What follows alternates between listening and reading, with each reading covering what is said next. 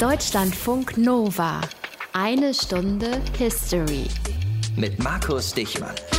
Es steigt Rauch auf über Gaza und der Himmel ist schwarz. Wir sammeln alte Reifen, um sie bei den friedlichen Protesten einzusetzen und uns damit vor den Juden zu schützen. Sie sollen uns nicht sehen können. Mit Allahs Hilfe werden wir geschützt sein und so lange weitermachen, bis Palästina befreit ist. Große Demonstrationen von Palästinensern am Gazastreifen, an der bewaffneten und auch bezaunten Grenze zwischen Israel und Gaza. Tausende Autoreifen wurden da verbrannt, denn der Rauch sollte den israelischen Scharfschützen die Sicht nehmen. Viel zu viele Menschen sind bei den Ausschreitungen, die diesen Demos folgten, jetzt schon ums Leben gekommen. Tausende wurden verletzt. Und einige Palästinenser nennen das, was da passiert, den Marsch der Rückkehr. Denn sie wollen zurückkehren in ein Land, das aus ihrer Sicht eigentlich ihnen gehört. Aus ihrer Sicht. Das ihnen vor 70 Jahren aber genommen worden sei. Vor 70 Jahren, als die auf der anderen Seite der Grenze wiederum Grund zum Jubel hatten und bekamen, was ihnen zusteht. Aus ihrer Sicht zusteht. Denn vor 70 Jahren wurde der Staat Israel gegründet. Unser Thema heute in eine Stunde History. Aus den prallgefüllten Schatzkammern der Menschheitsgeschichte. Euer Deutschlandfunk Nova-Historiker Dr. Matthias von Helfeld. Matthias Shalom. Shalom. Man sagt auch, dass mit der Gründung des Staates Israel 1948, unser Thema ja heute, die Diaspora der Juden endet. Fass das nochmal zusammen, erklären Sie es nochmal. Was heißt Diaspora? Also Diaspora heißt in der wörtlichen Übersetzung aus dem griechischen Zerstreuung und meint im Fall des jüdischen Volkes die Vertreibung der Juden aus Jerusalem und Palästina. Als Konsequenz dieser Vertreibung haben sich die Juden überall niedergelassen, wenn man so will. Sie haben sich eben zerstreut zerstreut. Das fing in der babylonischen Zeit an, also etwa 600 Jahre vor Christus, als die Babylonier unter ihrem König Nebukadnezar Jerusalem und das Königreich Juda eroberten. Dabei zerstörten sie den Tempel Salomons und zwangen die jüdischen Einwohner, sich in eigenen Siedlungsgebieten innerhalb des babylonischen Reiches anzusiedeln. Das war die erste Zerstörung des Tempels und die erste Vertreibung der Juden aus Palästina. Als 539 die Perser das babylonische Reich eroberten, erlaubten die neuen Herren den Juden die Rückkehr nach Judäa. Manche nutzten die Möglichkeit, andere blieben in Syrien oder anderen kleinasiatischen Staaten. Nach den Persern gründeten die Griechen ein Weltreich, dem Palästina und die übrigen jüdischen Siedlungsgebiete in Ägypten, in Libyen oder an der Küste des Schwarzen Meeres auch angehörten. Aber das griechische Weltreich ging im Imperium Romanum auf, sodass die meisten Juden ab dem zweiten Jahrhundert vor Christus im Einflussgebiet und Herrschaftsbereich der Römer lebten. So, und das wissen wir natürlich. Die Römer und die Juden, die konnten nicht miteinander. Das kann man so sagen. Es begann 66 nach Christus mit dem ersten Aufstand. Man kann auch sagen, sagen Krieg der Juden gegen die Römer. Die Juden fühlten sich politisch und religiös unterdrückt. Ihr Judentum galt im heidnisch-kultischen Rom insofern als untragbar, weil es jede Form von Kaiserkult oder Kaiserverehrung ablehnte. Als dann noch hohe Steuern durch die römischen Herrscher gefordert wurden, begann der zweite Aufstand, der vier Jahre später mit der Eroberung Jerusalems durch die Römer und der Zerstörung des zweiten Tempels endete. Dieser Eroberung ist übrigens ein großer Torbogen, ein großer Triumphbogen auf dem Forum Romanum mitten in Rom gewidmet. So ist es. Und während dieses Krieges konnten sich einige Juden auf den Felsenberg Masada am Toten Meer retten, wo sie vier Jahre lang den Römern Parodie bieten konnten.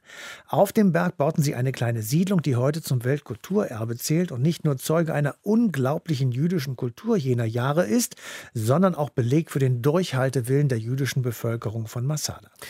Nichtsdestotrotz, nach diesem Krieg mit den Römern flohen die Juden auch wieder in alle vier Himmelsrichtungen. Ja, was blieb ihnen auch anderes übrig? Sie waren also wieder in der Diaspora und zur Zeit des römischen Kaisers Trajan, etwa 115 nach Christus, gab es den sogenannten Diaspora-Aufstand, der vermutlich jedenfalls im Osten des heutigen Libyen begonnen hat und zwei Jahre dauerte. Über den Anlass wissen die Historiker nicht allzu viel Konkretes. Das gilt auch für den dritten jüdisch-römischen Krieg, den Bar Kochba-Aufstand, der 132 begann und drei Jahre dauerte. Dieser Aufstand war extrem blutig.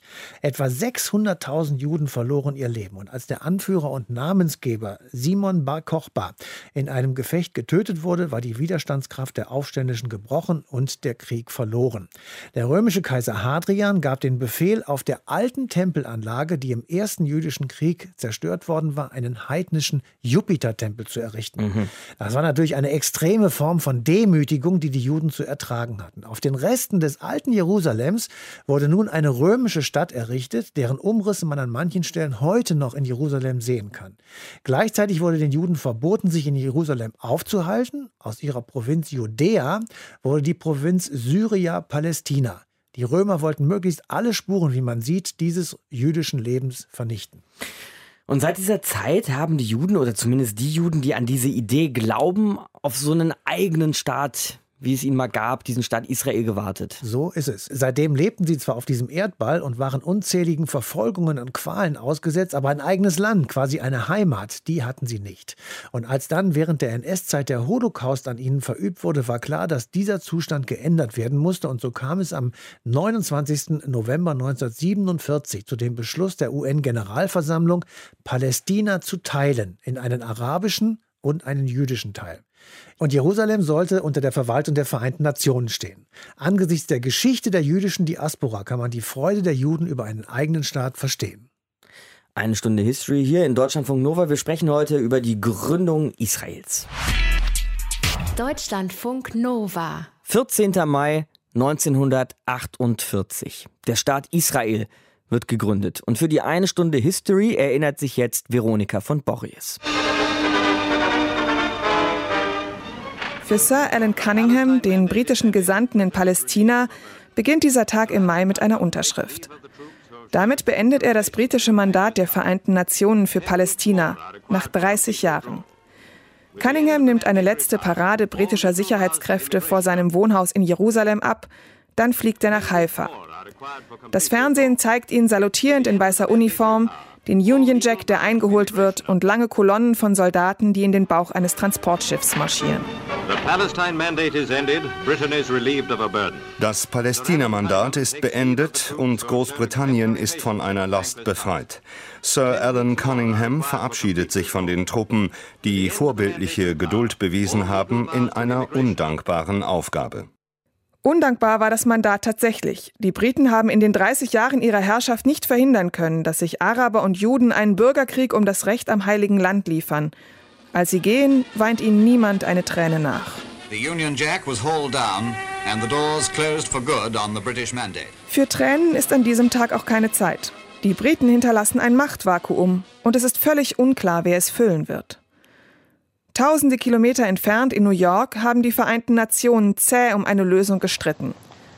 Jetzt tritt der irakische Delegierte vor die Vollversammlung. Herr Präsident, es gibt eine sehr wichtige Sache, die es zu beachten gilt, bevor wir weitermachen. Es ist jetzt eine Minute nach sechs, ich glaube sogar zwei Minuten. Der Delegierte der Vereinigten Staaten hat erklärt, dass wenn wir bis sechs keine Lösung haben, ist das Machtspiel vorbei. Und ich hoffe, Sie sehen das genauso. Die Vereinten Nationen geben mit ihrem Mandat also auch ihren Friedensplan auf. Der sah vor, dass Palästina geteilt wird in einen jüdischen und einen arabischen Teil. Aber statt Frieden hat der Teilungsplan nur noch mehr Gewalt gebracht. Denn die Juden sind dafür und die Araber dagegen.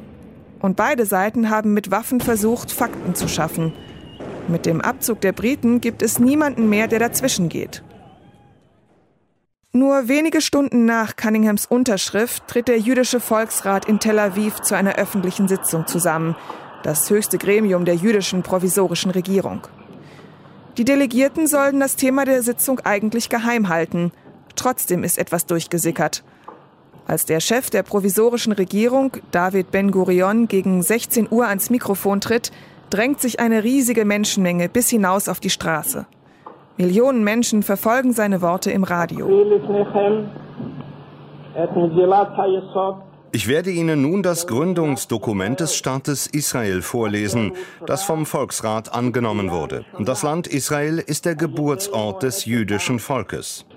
Ausführlich begründet das Dokument den Anspruch der Juden auf einen eigenen Staat, der modern, säkular, demokratisch und eine Heimat für alle Juden sein soll. Aufgrund unserer natürlichen und historischen Rechte und auf der Grundlage der UN-Resolution erklären wir hiermit die Gründung eines jüdischen Staates im Lande Israel, der Israel heißen soll. In Tel Aviv und Haifa, aber auch in vielen europäischen Städten tanzen Juden vor Freude und Erleichterung auf den Straßen. Sie feiern die Hoffnung. Die Hoffnung auf einen eigenen Staat, in dem sie sicher sind vor Verfolgung und Unterdrückung. In New York tritt der US-amerikanische Gesandte vor die UNO-Vollversammlung.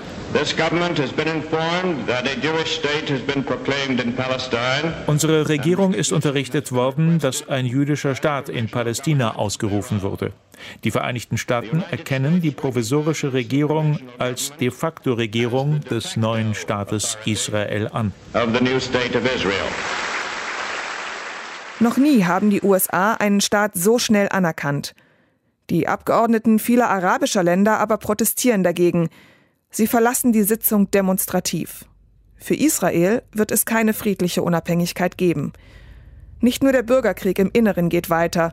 Schon am nächsten Morgen erlebt der junge Staat seine erste feindliche Invasion. Der Libanon, Syrien, Jordanien und Ägypten wollen den neuen Nachbarn nicht dulden. Für die arabischen Palästinenser wird dieser Tag im Mai zum Beginn der Nakba, der Katastrophe. Hunderttausende werden in den kommenden Monaten ihre Heimat verlassen müssen. Und nur ein Bruchteil wird jemals zurückkehren dürfen. Die Gründung des Staates Israel 1948. Veronika von Borries in Deutschlandfunk Nova.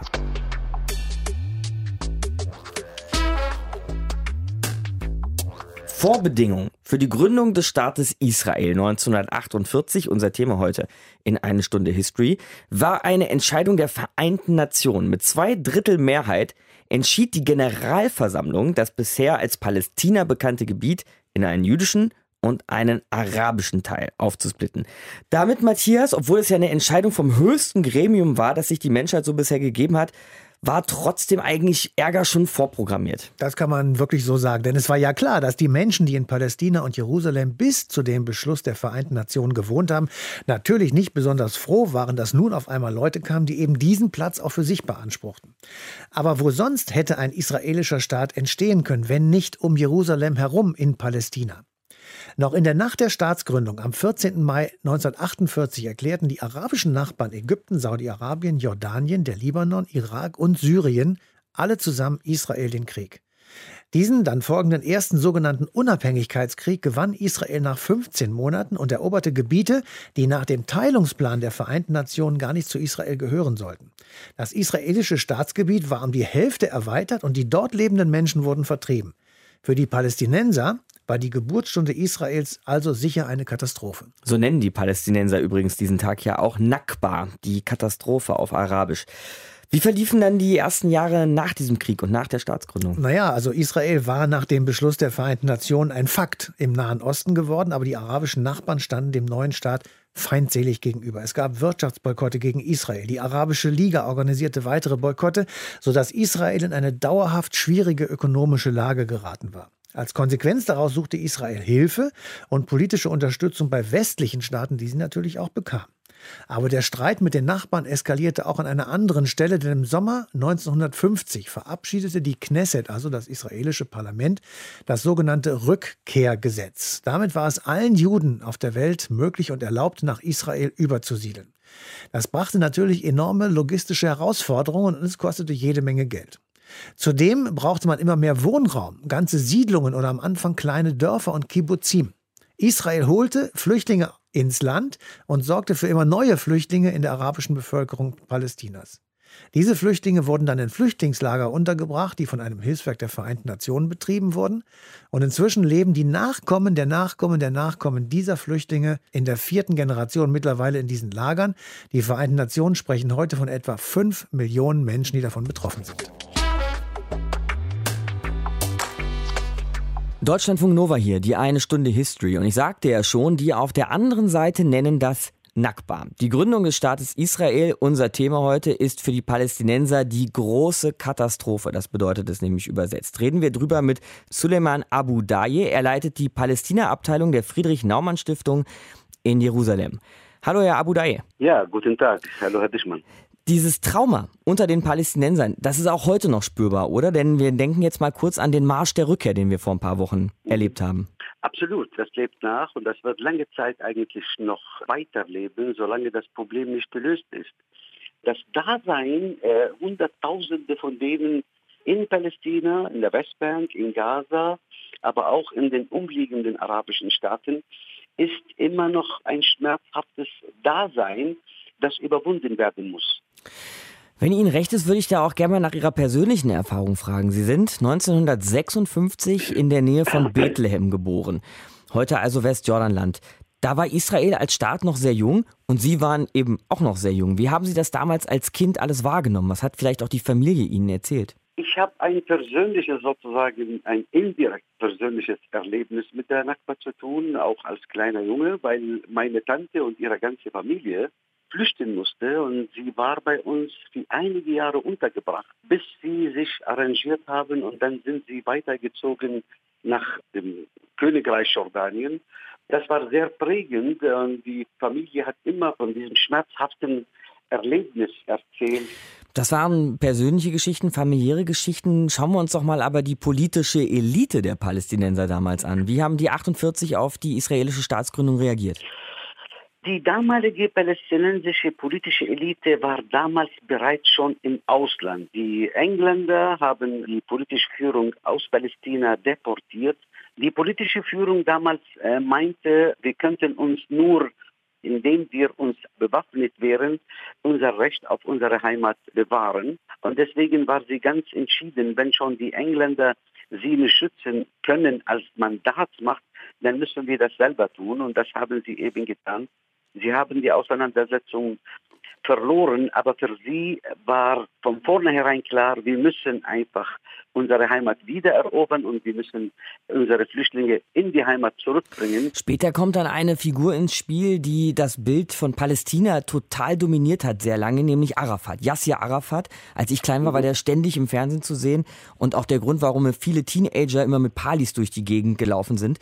Der liegt mhm. heute ziemlich pompös in einem spektakulären Mausoleum in Ramallah begraben. Was war das für eine Person? Das war eine sehr, sehr interessante Person, gleichzeitig auch eine sehr umstrittene Person. Der Mann kommt politisch eigentlich aus der Muslimbrüderbewegung. Er war ein gläubiger Muslim, er war auch aktiv in der Muslimbrüderbewegung. Aber Ende der 50er, Anfang der 60er Jahre hat er dieses Lager mehr und mehr verlassen und gründete die sogenannte Fatah, die nationale Befreiung Palästinas. Und damit begann eigentlich der Aufstieg von Yasser Arafat zu der unumstrittenen Figur der palästinensischen Nationalbewegung. Eigentlich er gilt als der Vater der modernen palästinensischen Nationalbewegung.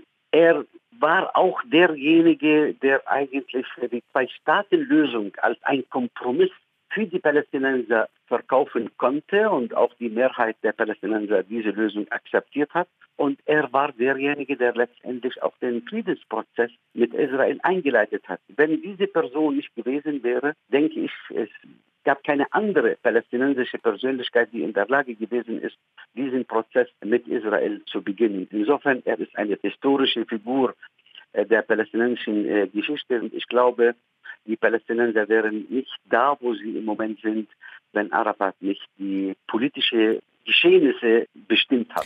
Aber wo sind die Palästinenser heute? Die Fatah, die Arafat gegründet hat, die haben Sie ja auch schon angesprochen, die hat immer noch das Sagen in einem großen Teil von Palästina, konkurriert ja aber auch mit der gewaltbereiten Hamas, die von zum Beispiel Deutschland ja auch als Terrororganisation eingestuft wird.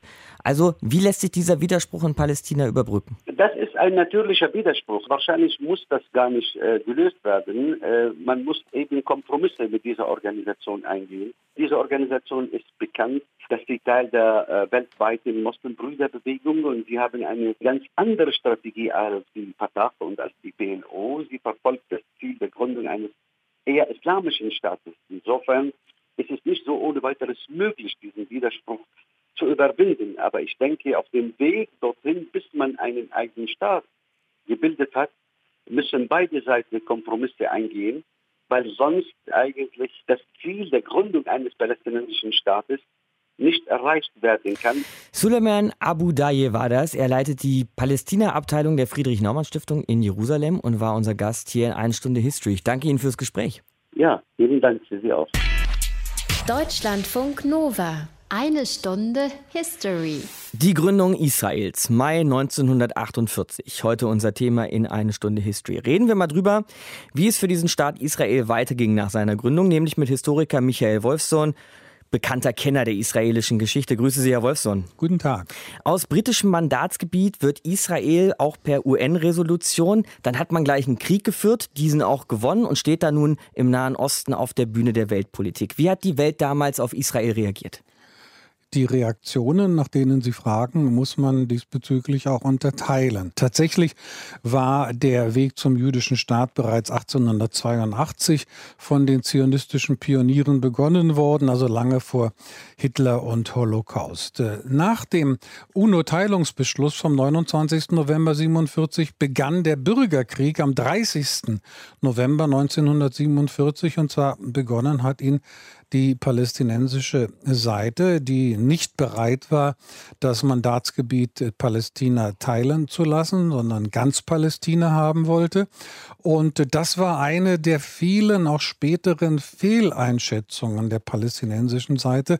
Statt Kompromisse zu schließen und lieber den Spatzen in der Hand zu haben als die Taube auf dem Dach, ging man in die militärische Offensive über. Aber ist diese Teilung denn nicht auch ein bisschen über die Palästinenser hereingebracht worden? Die Teilung ist äh, über die Palästinenser hineingebracht worden, weil die Palästinenser eben keine Teilung wollten, sondern ganz Palästina für sich. Aber Tatsache war, dass eben 1947 und erst recht eben bis heute zwei Völker dasselbe Gebiet beanspruchen. Und da gibt es eben nur die Möglichkeit, entweder einen Staat mit Machtteilung und wechselseitiger Kontrolle zu errichten oder zwei Staaten auf einem Gebiet. Wir wissen ja, dass es mit den arabischen Nachbarn wegen der Sache auch direkt Krieg gab. Gab es denn aber ansonsten Staaten, die der Idee und dem Staat Israel kritisch gegenüberstanden? Äh, es waren im Grunde genommen alle der Gründung Israels gegenüber kritisch, aber sie müssen die Unabhängigkeit Israels in einen größeren weltpolitischen, welthistorischen Zusammenhang stellen, nämlich die Entkolonialisierung. Ab 1945 waren die Kolonien nicht mehr zu halten.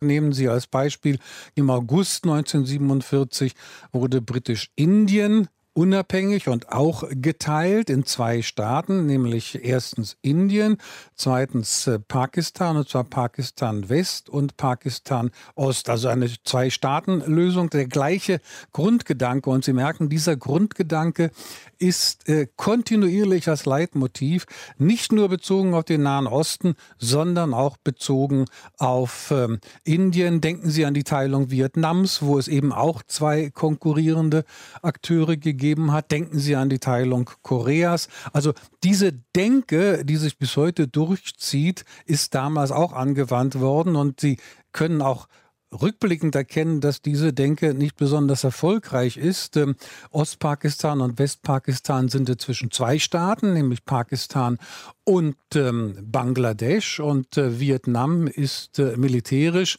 vereint worden, vom Norden vereinnahmt 1975.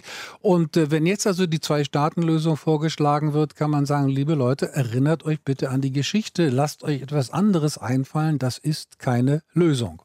Was man sich sonst einfallen lassen könnte, Herr Wolfson, wollen wir gleich noch drüber sprechen. Vorher vielleicht noch die Kriege mit den arabischen Nachbarn sollten ja nicht aufhören. Wir haben letztes Jahr erst über den Sechstagekrieg auch gesprochen hier in eine Stunde History. Wieso ist es denn, trotz all der guten Gründe, die Sie ja genannt haben, für eine Gründung Israels nie gelungen, Israel auf ein friedliches Fundament zu stellen?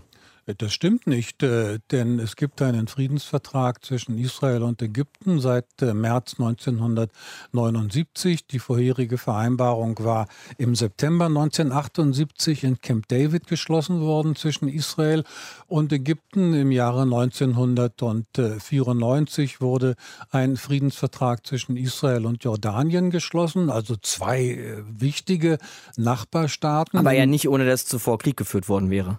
Das ist richtig, aber die Kriege sind äh, geführt worden, aus welchen Gründen auch immer. 1948 folgende äh, nicht um Frieden zu erreichen. Der Krieg 1973, den äh, Sadat Ägypten begonnen hat, war ganz eindeutig ein Krieg, der zum Frieden führen sollte und tatsächlich zum Frieden geführt hat. Jordanien ist äh, meistens hineingequetscht worden in eine Anti-Israel-Koalition. Libanon ist ein geteiltes Land bekannt. Die damalige Mehrheit der Christen hat 1982 einen Friedensvertrag mit Israel geschlossen, als, so nannte sich das äh, libanesisch, also gesamtlibanesisch-israelischer Vertrag, aber der wurde sabotiert von den schon damals starken Schiiten und den Sunniten und den Palästinensern.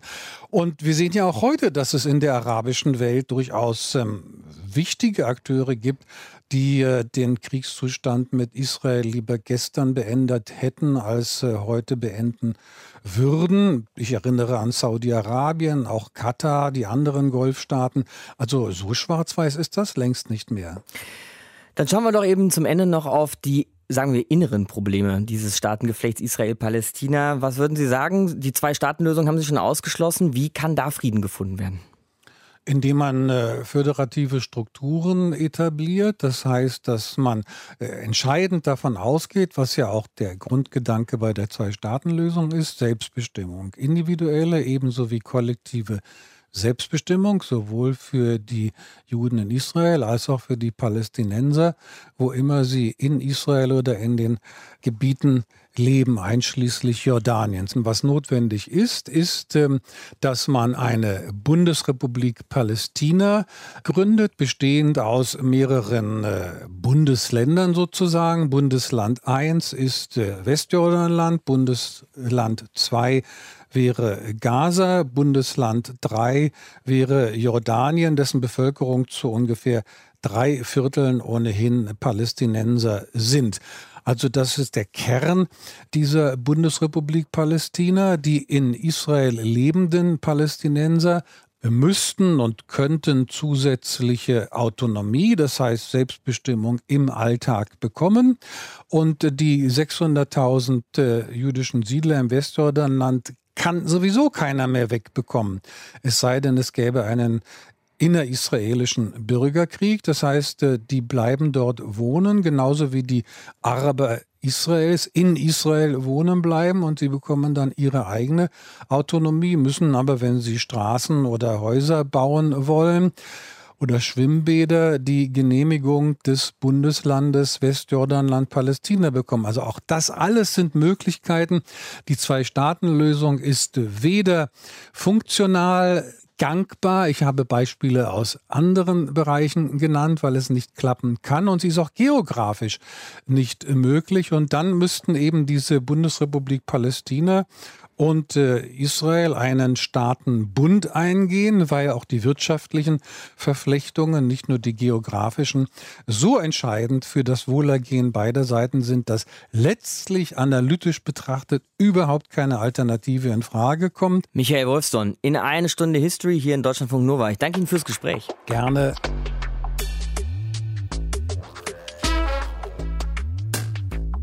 Denken wir noch mal an die brennenden Reifen. Und dann merken wir schnell, es ist nicht viel besser geworden zwischen Palästinensern und Israelis. Reden wir noch mal drüber, wie die Lage 2018 aussieht hier in der Einstunde History mit Tim Assmann. Er ist unser Korrespondent in Tel Aviv. Hi Tim. Ja, hallo. Viele Palästinenser nennen das, was da aktuell passiert oder was so in den letzten Wochen passiert ist, den Marsch der Rückkehr. Also die Rückkehr zurück ins eigentliche Heimatland, das ihnen vor 70 Jahren genommen worden sei. Also Tim, die Gründung Israels ist heute in den Köpfen immer noch sehr präsent. Ja, absolut. Fangen wir mal mit den Palästinensern an. Wenn man heute in das Heim einer Flüchtlingsfamilie im Gazastreifen geht, also Menschen, die 1948 nach der israelischen Staatsgründung und dem Krieg, der dann folgte, nach dem Angriff der arabischen Nachbarn. Menschen, die also damals geflohen sind, Palästinenser in den Gazastreifen in diesem Fall. Wenn man da reingeht, dann sind da mehrere Generationen unter einem Dach. Dann sitzt da der 90-jährige Opa und der erzählt dann ganz in, in, großen Bildern, total ausgeschmückt. Ja, wir hatten da eine Orangenplantage in Aschkelon und das war so schön. Und alle hängen an seinen Lippen. Und dass das so glorifiziert wird, hat natürlich auch damit zu tun, dass es den Palästinensern, gerade den Flüchtlingsfamilien, bis heute eben zum Teil sehr schlecht geht. Und da wird das, was früher war, sehr weich gezeichnet. Und für viele ist dieses Rückkehrrecht, dieses Wir gehen da mal wieder hin, durchaus ein feststehender Begriff, auch wenn sie eigentlich, gerade die jüngeren Generationen, wissen, dass das nicht passieren wird. Und jetzt sprachst du ja gerade schon an, es gibt da natürlich immer zwei Seiten. Wie ist das dann in Israel? Sind da die Opas und Omas, die Großväter und Großmütter, die damals 48 dabei waren, auch noch so präsent? Ja, absolut. Gerade bei den älteren Israelis sind natürlich Leute wie Yitzhak Rabin, Ariel Sharon, Shimon Peres, die alle mal Premierminister waren, diese Gründergeneration oder noch weiter zurück, der Generalstabschef und Verteidigungsminister Moshe Dayan oder der Staatsgründer Ben Gurion, die spätere Premierministerin Golda Meir, das sind alles feststehende Personen und Begriffe die die Leute kennen. Viele Israelis sagen heute auch, naja, solche Politiker haben wir leider nicht mehr. Aber es ist eben auch die verstorbene Generation. Das heißt, natürlich spielt das im Alltag der jungen Leute nicht mehr so die große Rolle. Daran hat sich jetzt offenbar auch die Stadt Tel Aviv erinnert, die nun also eine Erinnerungsfahrt anlässlich von 70 Jahren Tel Aviv gegründet hat, wo die Leute also eine Tour durchs aktuelle Tel Aviv ablaufen können, zum Beispiel mit einem Audioguide oder auch über eine App und dann eben an den Plätzen sind, an denen zum Beispiel eben auch der Staatsgründung damals, wo die gefeiert wurde. So versucht man das so ein bisschen in den Alltag der Leute zurückzubringen, die Erinnerung wachzuhalten. Aber das passt ja auch sehr gut, ne? Audioguides und Apps, gerade so in diese moderne Hightech-Stadt Tel Aviv, wo du ja auch sitzt, Tim. Da hätte ich dich ohnehin fragen wollen, ob das denn da aber auch noch so eine Rolle spielt. Ne? Ich meine, wer mal in Tel Aviv war, der weiß, da sind viele gut aussehende junge Leute unterwegs, die am Strand irgendwie joggen gehen. Abends sitzen die Hipster in der Bar, viele zugezogene, viele Migranten aus allen Teilen der Welt. Ist da überhaupt präsent, was 48 abging? Es ist vielleicht nicht so sehr präsent, was genau 48 passierte, aber die Situation von 48, die ist sehr, sehr präsent, weil sie ja eigentlich bis heute immer wieder so in einer Art Schleife auftritt nämlich dass Israel um die eigene Existenz Sorge haben muss, dass es von außen Feinde gibt, dass es Bedrohung gibt. Aktuell zum Beispiel eben für viele Israelis eine große Bedrohung im Norden des Landes, die Hisbollah-Miliz im Libanon oder auch die Lage in Syrien, wo der Iran immer stärker an Einfluss gewinnt. Das heißt, dieses Bedrohungsszenario, was die Generation damals hatte, das spielt eben auch bei den heutigen Israelis oder spielt für sie eben eine große Rolle und auch insofern ist das präsent. Auf der anderen Seite dann ja aber auch dieser, ich nenne das mal Expansionswille Israels, die Siedlungspolitik in der Westbank, im Westjordanland. Ist das eines der größten Hindernisse so auch im Friedensprozess zwischen Palästinensern und Israelis? Es ist sicherlich eines der größten Hindernisse auf dem Weg zur sogenannten Zwei-Staaten-Lösung, von der man aber momentan sagen muss, dass sie eigentlich klinisch tot ist. Also ein Staat für die Israelis, ein Staat für die Palästinenser. Und dieser palästinensische Staat sollte halt auf Land entstehen, auf dem jetzt immer die Siedlungen immer größer werden und immer mehr gebaut wird. Aber ich denke, der größte Punkt, an dem sich der Konflikt zwischen Israelis und Palästinensern im Alltag immer wieder entzündet, ist eben die Besatzungspolitik per se. Also die Tatsache, dass Israel im Westjordanland und in Ostjerusalem für die Palästinenser, die dort leben, Besatzungsmacht ist. Ostjerusalem hat es ja sogar annektiert, also den arabischen Teil der Stadt. Und das spielt im Alltag der Leute eine große Rolle. Dort wird Israel als Besatzungsmacht wahrgenommen.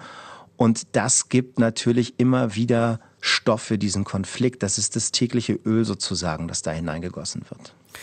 In dieser Lage hat der Historiker Michael Wolfson hier gerade bei uns in der Sendung vorgeschlagen, du sagst ja selbst, nur der Zwei-Staaten-Plan ist sozusagen tot, eine Ein-Staaten-Lösung zu finden, so eine Art Bundesrepublik, wo es dann einen Bundesstaat Palästina, einen Bundesstaat Jerusalem oder einen Bundesstaat äh, Westisrael oder was weiß ich gibt. Was hältst du von so einer Lösung?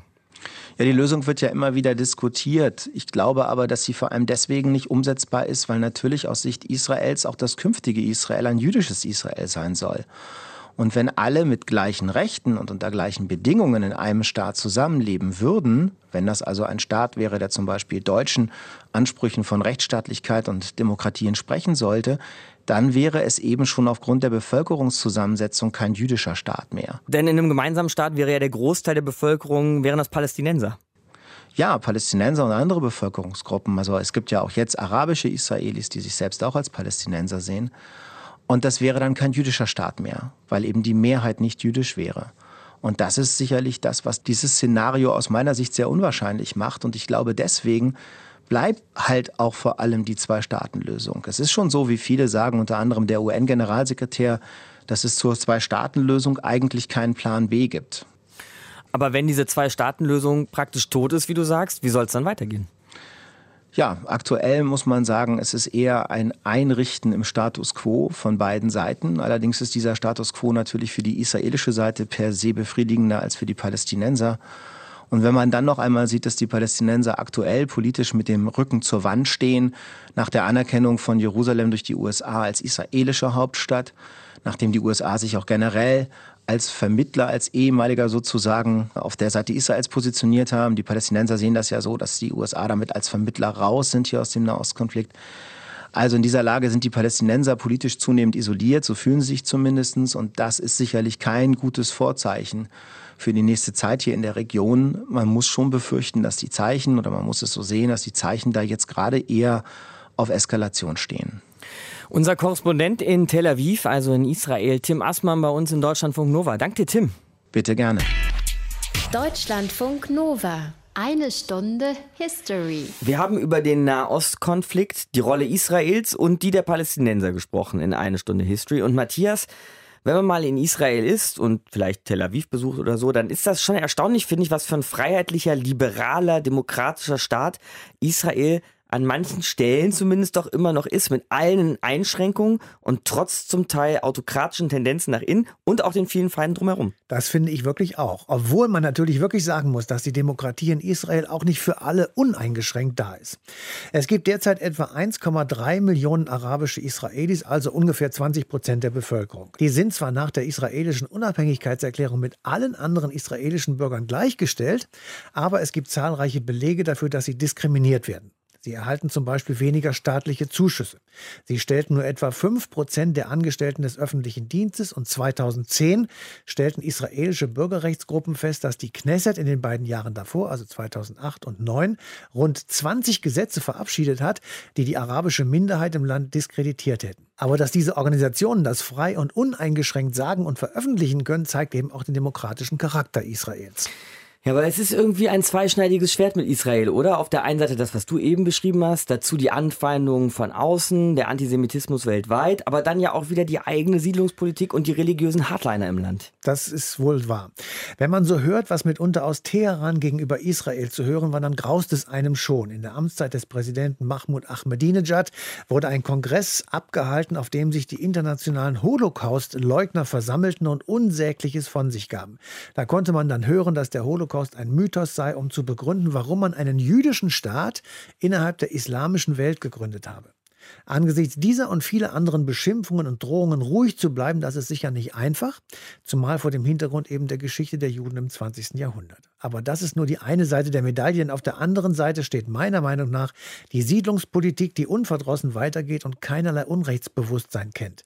Dadurch wird täglich Unrecht verübt und genauso täglich neuer Hass gegen Israel geschürt. Wie unter diesen Voraussetzungen der Nahostkonflikt befriedet werden kann, das ist mir derzeit jedenfalls wirklich rätselhaft. Und es scheint auch allen schlauen und weniger schlauen Leuten auf dieser Welt, die am Ende des Konflikts arbeiten, ein Rätsel zu bleiben. Nächste Woche schauen wir mal auf unsere Demokratie hier in Deutschland, denn 1848, vor 170 Jahren, passiert in Frankfurt etwas sehr Besonderes. Die Deutsche Nationalversammlung trifft nämlich erstmals zusammen. Unser Thema dann in eine Stunde History. Markus Dichmann, mein Name, macht's gut. Deutschlandfunk Nova. Eine Stunde History. Jeden Montag um 20 Uhr. Mehr auf deutschlandfunknova.de.